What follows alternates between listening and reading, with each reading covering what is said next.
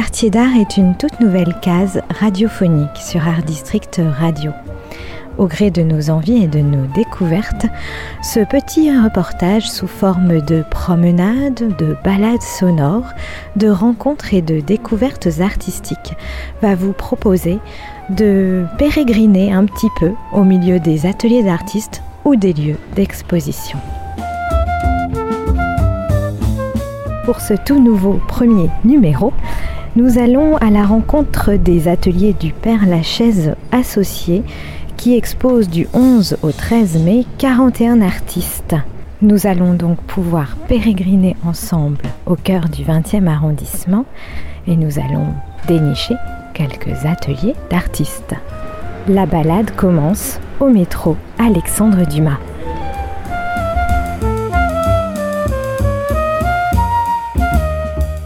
Elle est dédiée au tissage et au tressage dans la sculpture contemporaine. On avait déjà réalisé cette exposition à l'île sur la Sorgue l'année dernière dans notre maison mère. Et ici, on expose seulement les, œuvres qui appartiennent à la collection de la Fondation. Et du coup, on explore un peu tous les, tous les différents matériaux, différentes techniques et supports qui permettent justement aux artistes de montrer le, le tissage et le tressage dans la sculpture. Sinon, l'exposition, elle est ouverte jusqu'à fin juin. Et vous pouvez venir, on est ouvert euh, toujours en entrée libre et on ouvre de mercredi à samedi de 14h à 18h30 et voilà. Alors Maria, vous êtes médiatrice culturelle ici. Euh, juste un petit mot du coup devant cette euh, installation qu'on a devant nous. Alors on a devant nous une installation de Marinette Cueco. Marinette Cueco, c'est une artiste qui travaille avec la fibre végétale. Elle tisse, elle tricote, elle fait un peu toujours euh, les techniques de la broderie. Et euh, ici, cette installation, elle s'appelle euh, Hivernage, Fagot et Pelote. C'est une installation qu'elle a commencé à faire en 1990 et les pelotes les plus récentes, elle les a fait cette année. Du coup, c'est une installation qui grandit avec le temps, qui change. Et on voit aussi qu'il y a ce matériau, justement les plantes qu'elle a tissées et tressées, il évolue aussi avec le temps. Elles vont vieillir, elles vont donner de nouvelles couleurs. Et du coup, c'est un peu ça le, corps de travail de Marinette, le, travail avec les plantes. Donc toutes les œuvres euh, ont un rapport avec euh, le tissage ici. Euh, combien d'artistes à peu près ou d'œuvres vous présentez dans cette exposition? Il y a un panel assez large, j'imagine. Oui, oui, Alors on présente 40 artistes différentes. La peculiarité de notre espace, c'est que chaque fois on propose à un artiste d'investir un espace. Et du coup, pour cette exposition, on a proposé à Marinette Cueco du coup, elle a une salle entièrement consacrée à elle et après le patio pour l'installation. Et sinon, le reste, c'est tous des artistes différents. Merci beaucoup, euh, Maria, de nous avoir représenté en quelques mots cette exposition. Merci. Je vous en prie.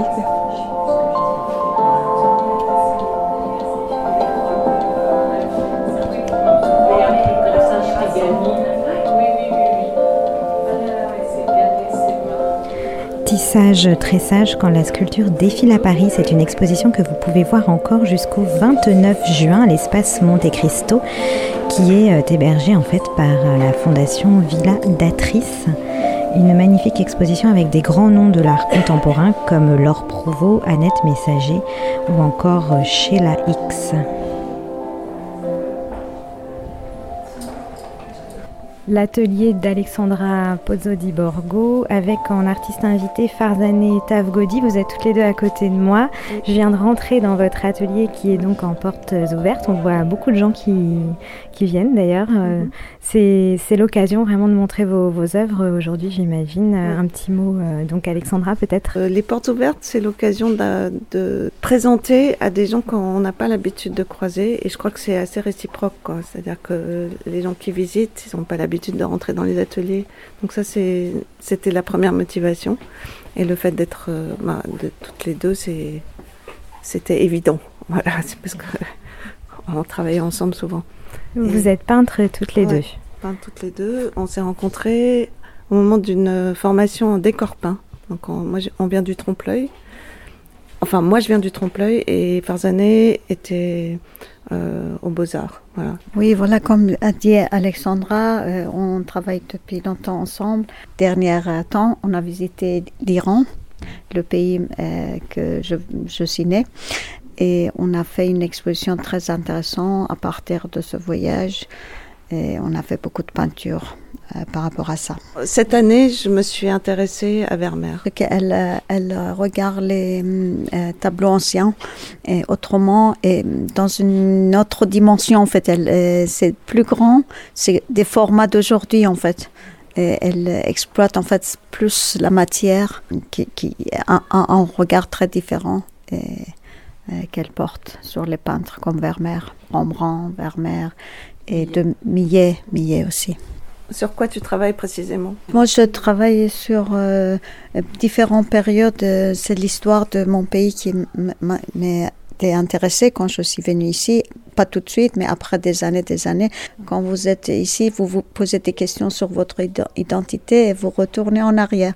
Une période que je, je voulais travailler, c'était période du 19e siècle, que j'appelle euh, les filles de Gajar, parce que les femmes sont en fait dans toutes les apparences euh, très fermées, très euh, voilées. Il y a des femmes dans les, dans les cours, ils, étaient presque nus, quoi. Alors ça m'intéressait de travailler cet aspect, cet aspect de hypocrisie, en fait, de cette époque ou époque actuelle. Voilà. là, le soleil vient d'arriver dans l'atelier, donc c'est quand même euh, un lieu magnifique. Juste une dernière question. Alexandra, ça fait combien de temps que vous êtes dans cet atelier, ici, dans, au fond de cette petite rue très euh, tranquille hein, de, du 20e arrondissement Oui, la relignée, euh, ça fait pas longtemps, en fait. Euh, ça depuis 2010. Voilà. Et ça fait 4 ans que je participe aux portes ouvertes. Mais je suis très très contente de participer à ce, cette vie du quartier. Quoi. Bah, on vous laisse, on va continuer notre, notre promenade. Et puis, euh, très bon après-midi avec euh, tous, ces, tous ces curieux qui viennent vous découvrir. Merci à toutes les deux. Merci, beaucoup pour votre visite.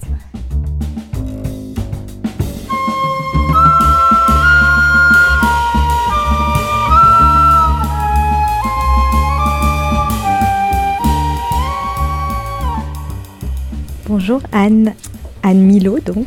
Vous êtes céramiste. Je viens d'entrer dans votre atelier qui se trouve euh, dans une sorte de petite cour, en fait. Comment on peut appeler ça ici C'est une petite cour avec euh, un atelier qui donne dessus, en fait. Hein. Oui, voilà. En fait, euh, il y a très longtemps de ça, c'était un chemin qui permettait à la reine de rejoindre le château. Vers le, vers le nord, le château du côté du carré Baudouin, pas, pas le carré Baudouin, comment il s'appelle L'Ermitage, voilà. Et ça lui permettait d'éviter de passer par les faubourgs. Alors c'est un petit chemin privé du coup. Oui, mais avec les constructions, l'urbanisation, le chemin il est, il est, il, est obstrué quoi. Anne, vous êtes céramiste. Alors ici, euh, vous présentez euh, donc euh, quelques échantillons de vos créations.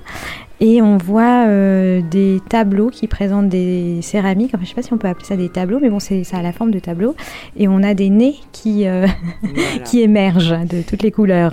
oui, effectivement, ce sont des sculptures de nez. Il y a des sculptures murales et des sculptures à poser. Et en fait, je... ma liberté d'artiste, c'est des personnages dont je m'inspire, mais on ne voit que le nez. Alors pourquoi cette euh, fascination ou obsession, je ne sais pas, pour, euh, pour le nez? Alors, c'est pas vraiment une obsession, disons que c'est le, le, parcours dans, mon, dans ma créativité qui, qui m'a poussé à, valoriser cet organe qui est quand même assez étrange. On a chacun le sien. Euh, il est chargé de tabou. Il nous sert énormément tous les jours à sentir. Et je me suis dit que c'était un organe qui était valorisé par l'art littéraire, mais pas par l'art visuel. Ce sont des personnages qui ont existé, mais pas toujours. Quelquefois, il y a aussi des, créations. Comme là, par exemple, Léviathan, c'est un nez complètement imaginaire. Et puis j'ai une, une, série de sculptures inspirées des portraits que Picasso a peints dans sa période cubiste, portraits de femmes. Donc en fait, je regarde la peinture, et puis j'extrais le nez mentalement, j'extrais le nez et je le, je le modèle en trois dimensions alors qu'en fait la peinture il est plat. Vous avez une formation de, de céramiste, du coup vous avez fait les beaux-arts, enfin quel est votre parcours en quelques mots? Non, je, moi j'ai plutôt un parcours de l'anatomie, la communication et, euh, et voilà, et puis après, enfin je suis arrivée à faire de l'art, enfin. Donc aujourd'hui c'est votre activité principale? Exactement. Et sinon, évidemment, heureusement, j'expose dans des, dans des lieux divers et variés, comme le Grand Palais, une galerie à Saint-Germain. Euh, la prochaine exposition, ce sera La Place, qui est près de Saint-Eustache. C'est une galerie qui expose, qui vend euh, des parfums et de l'art. C'est très original. Alors je rappelle donc, puisqu'on fait une petite balade, que euh, cet atelier se situe donc au 36 rue de Bagnolet. Il faut euh, faire quelques pas euh, pour rentrer dans la cour. Donc voilà. Merci Anne. Merci beaucoup.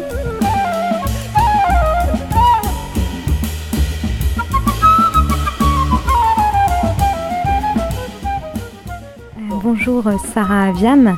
On est ici dans un endroit assez original, puisqu'on, moi j'ai monté quelques escaliers au fond d'une cour, et puis on est arrivé dans une autre cour avec beaucoup d'arbres. C'est très vert ici, et on est en plein Paris, pourtant, Tout à fait, dans le 20e arrondissement toujours. On est rentré au 83 rue de Bagnolet, euh, et ici donc c'est un atelier d'artistes. Euh, quel artiste euh, Alors en fait, ici c'est l'atelier d'Alain Péclar et de moi, Sarah Viam. Et donc mon atelier est au-dessus de celui de et pour éviter bon, des montées dans l'escalier en colimaçon, Alain m'accueille dans son atelier. Donc Alain Péclar est sculpteur et moi je suis peintre, donc c'est mon mari. Et puis donc euh, ça fait plus de 30 ans qu'on fait ça. En fait on a fondé l'association il y a, en 88. Et la première année, nous étions 12 artistes, donc toujours dans ce petit périmètre qui va de la rue de Bagnolet au boulevard de Charonne, rue d'Avron et rue des Pyrénées. Donc ça fait un, carré quoi, dans lequel il y a dans, ce, dans cet espace-là beaucoup d'artistes qui ont leur euh, lieu. Donc vous avez des fonds de cours comme chez nous, de ces lieux un peu euh, arborés, très verdoyants et très, très joli, on va dire. Vous avez des anciennes boutiques qui sont devenues aussi des ateliers d'artistes.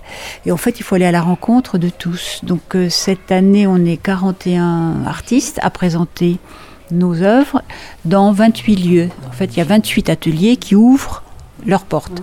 Donc vous avez des céramistes, des graveurs, des peintres, des sculpteurs, des photographes. Alors un petit mot euh, supplémentaire sur cette association donc, qui organise ces portes ouvertes. Je crois qu'il y en a une euh, au printemps, donc c'est celle-ci là où on est actuellement, peut-être une deuxième en hiver, je crois. Oui, c'est ça en décembre. En, décembre, on fait ça en deux décembre. par an. Oui.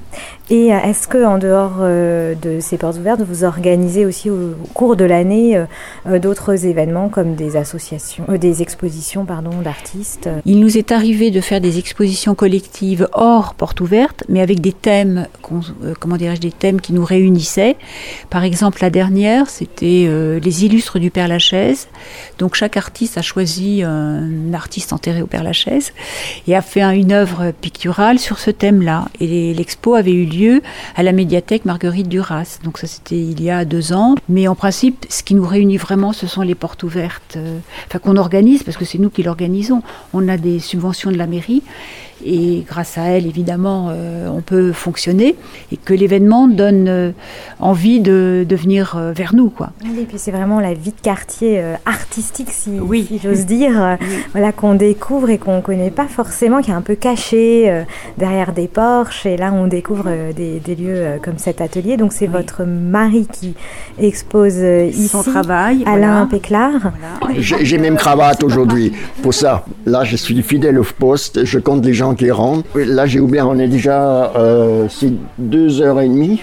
On est à, oh, je crois, 100, 200, personnes. Alain, un petit mot quand même sur votre démarche, parce que j'ai l'impression que c'est très axé sur euh, de la géométrie. Non, euh, actuellement, parce que j'avais, j'ai quand même un certain âge.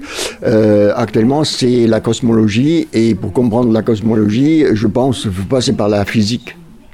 Et euh, je commence par euh, la physique. Là-bas, c'est Ptolémée, les Grecs. Et euh, là, c'est plutôt Einstein. comprendre Einstein, après, on comprend peut-être comment ça fonctionne tout, tout là-haut.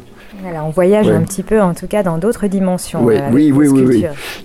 moi, je fais ça parce que quand on est sorti des grottes, on a peint dans les grottes qu'est-ce qu'on a vu à l'extérieur. Et euh, aujourd'hui, on fait encore la même chose. moi, j'interprète des choses qu'on ne voit pas. Euh, l'air, la lumière, tout ça.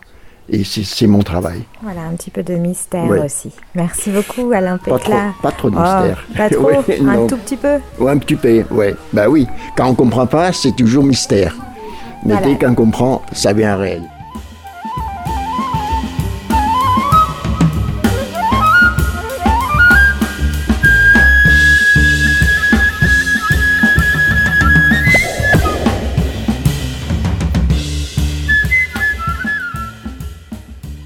Christine Gendre-Bergère. Oui. Bonjour. Bonjour.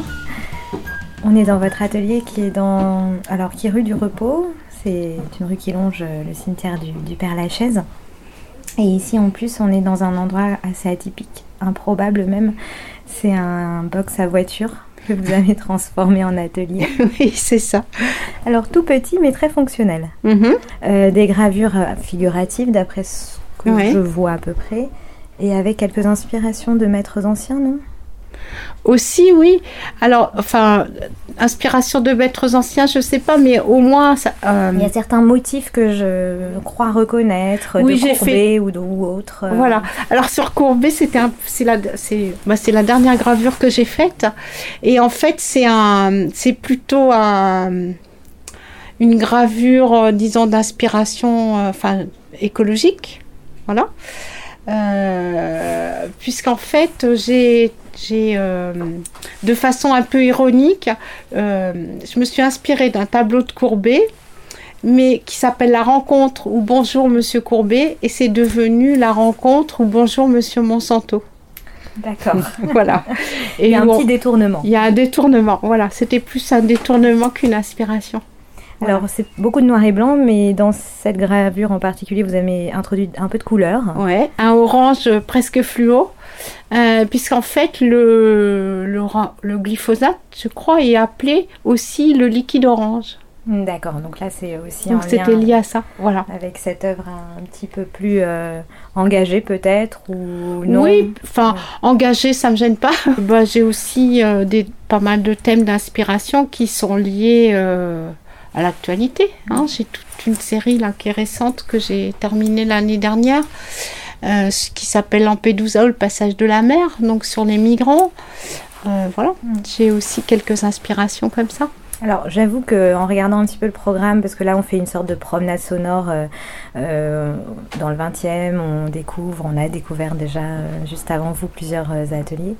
Euh, j'ai eu un petit coup de cœur quand même euh, pour vous en regardant un petit peu, voilà. Donc je voulais absolu- absolument venir euh, ici parce Ben, que je trouve que vous faites un travail vraiment formidable et minutieux et je pense que c'est intéressant de venir vous découvrir. Euh, Est-ce qu'on peut aussi vous découvrir à travers euh, des expositions, j'imagine, euh, euh, au cours des- de l'année ou dans d'autres lieux euh oui, alors déjà cet été, je vais exposer euh, ben, toute ma série euh, de femmes graveurs.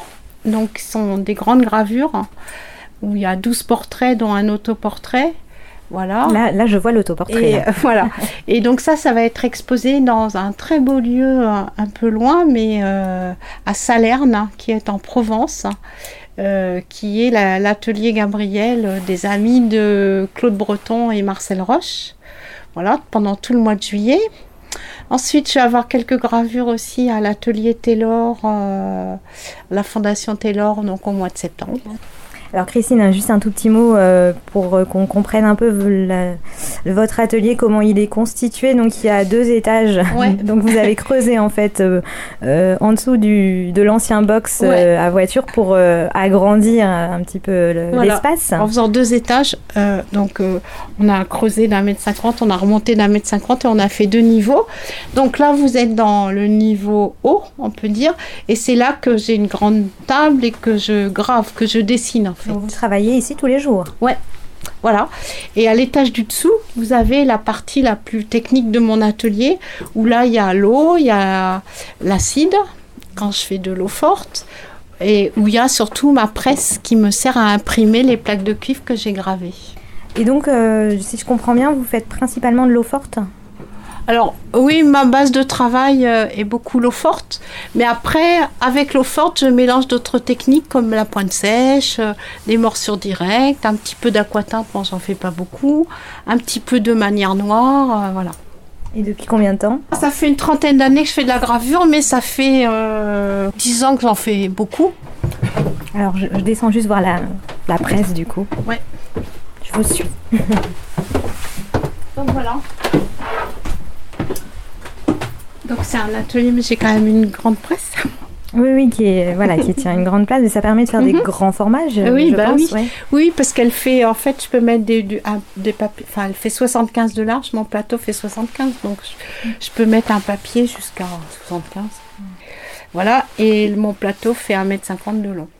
Alors dans ce petit nid euh, particulier, vous vous, sentez, bien pour euh, travailler C'est l'atmosphère qui vous plaît Qu'est-ce qui vous plaît ici euh? On est dans Paris et en même temps on est à l'écart, on est presque à la campagne. On a des petits lieux avec pas mal de plantes. voilà, c'est agréable. Quoi. On est tout près du Père-Lachaise. Donc le Père-Lachaise, c'est, ça, ça permet aussi d'avoir beaucoup d'oiseaux. dans la rue, ce qui est très agréable. Hein. Le soir, on entend le merle chanter.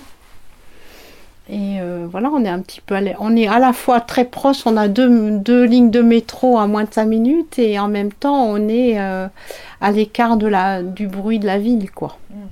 Et alors vous habitez juste en face, euh, oui. c'est ça. Donc c'est vous sortez le matin et hop, vous êtes dans votre atelier. Je, voilà, je suis dans mon bureau, pour dire. C'est super. voilà. Merci beaucoup, Christine Jean Bergère. Merci. Merci.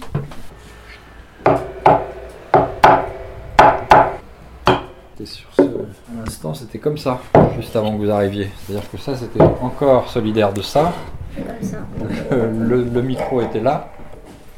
Quand je travaillais sur la pièce ça récupérait le son qui partait là-bas. Et voilà, et là je le faisais juste pour les besoins du, de la démonstration comme ça pour les portes ouvertes, mais d'habitude c'est une performance avec euh, mon ami qui lui récupère le son et à partir de là, il crée une atmosphère sonore avec euh, cette amorce de, son qui vient soit de la frappe, soit de la rap ou d'autres outils.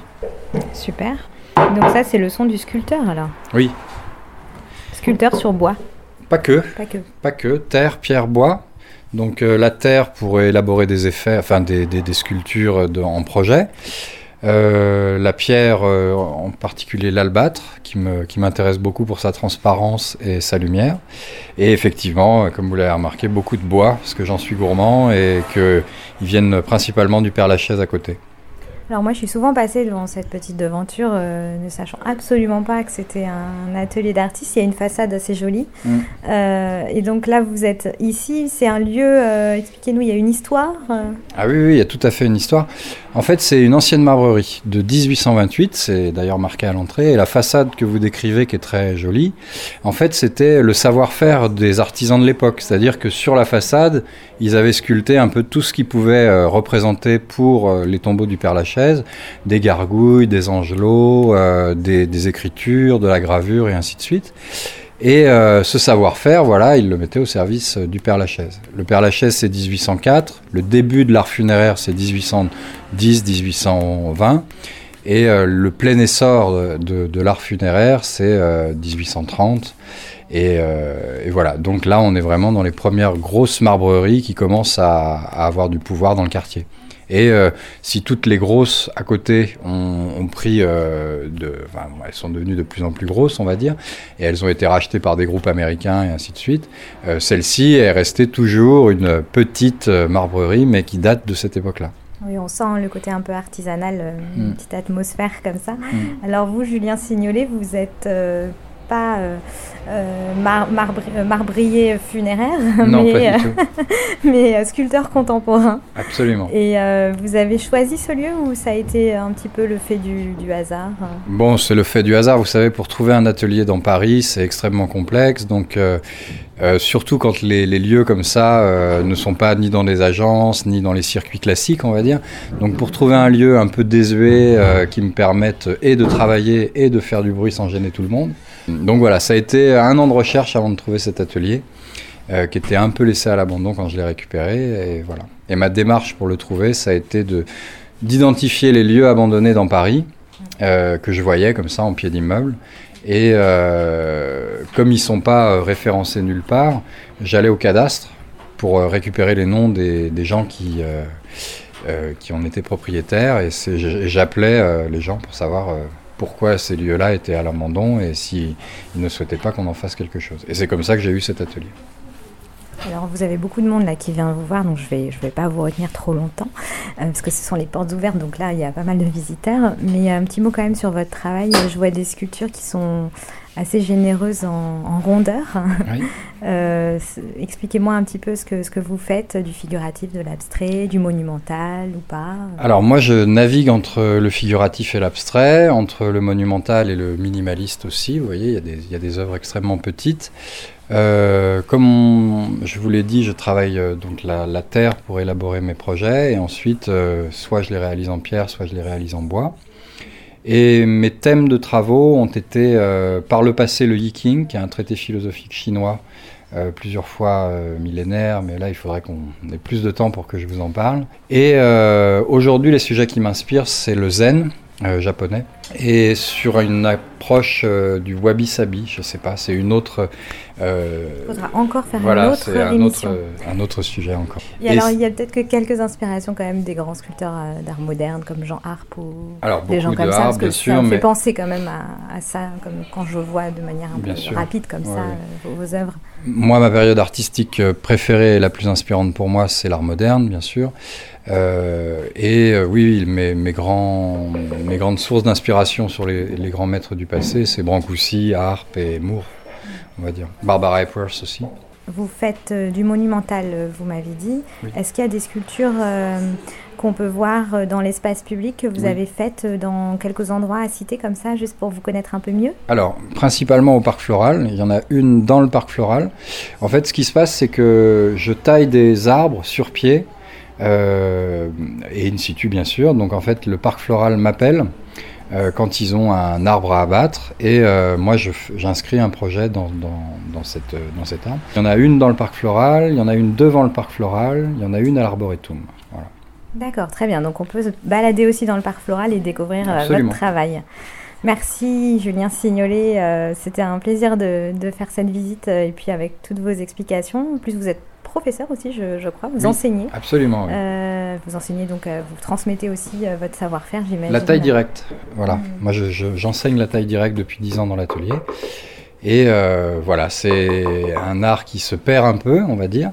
Et il n'y a pas beaucoup de, passeurs, de transmetteurs, donc euh, je me fais un, devoir que de transmettre cette pratique euh, au plus grand nombre et à toutes les personnes euh, de tout âge. Bien voilà, donc notre promenade se termine avec vous, Julien. On va vous laisser continuer de, présenter et d'ouvrir vos portes encore quelques jours.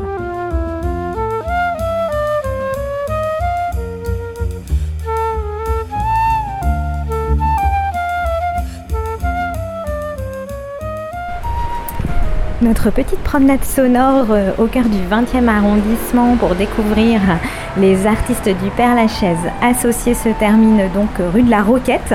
Euh, C'était la rencontre avec Julien Signolet, donc ce, sculpteur qui euh, se trouve tout en haut de la rue de la Roquette, juste à côté du Père Lachaise.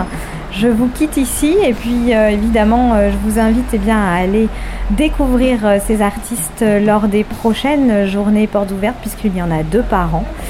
C'est la fin de la chronique Quartier d'art avec euh, Julie Chaze-Martin et je vous retrouve eh bien, la prochaine fois pour découvrir à nouveau d'autres lieux d'exception.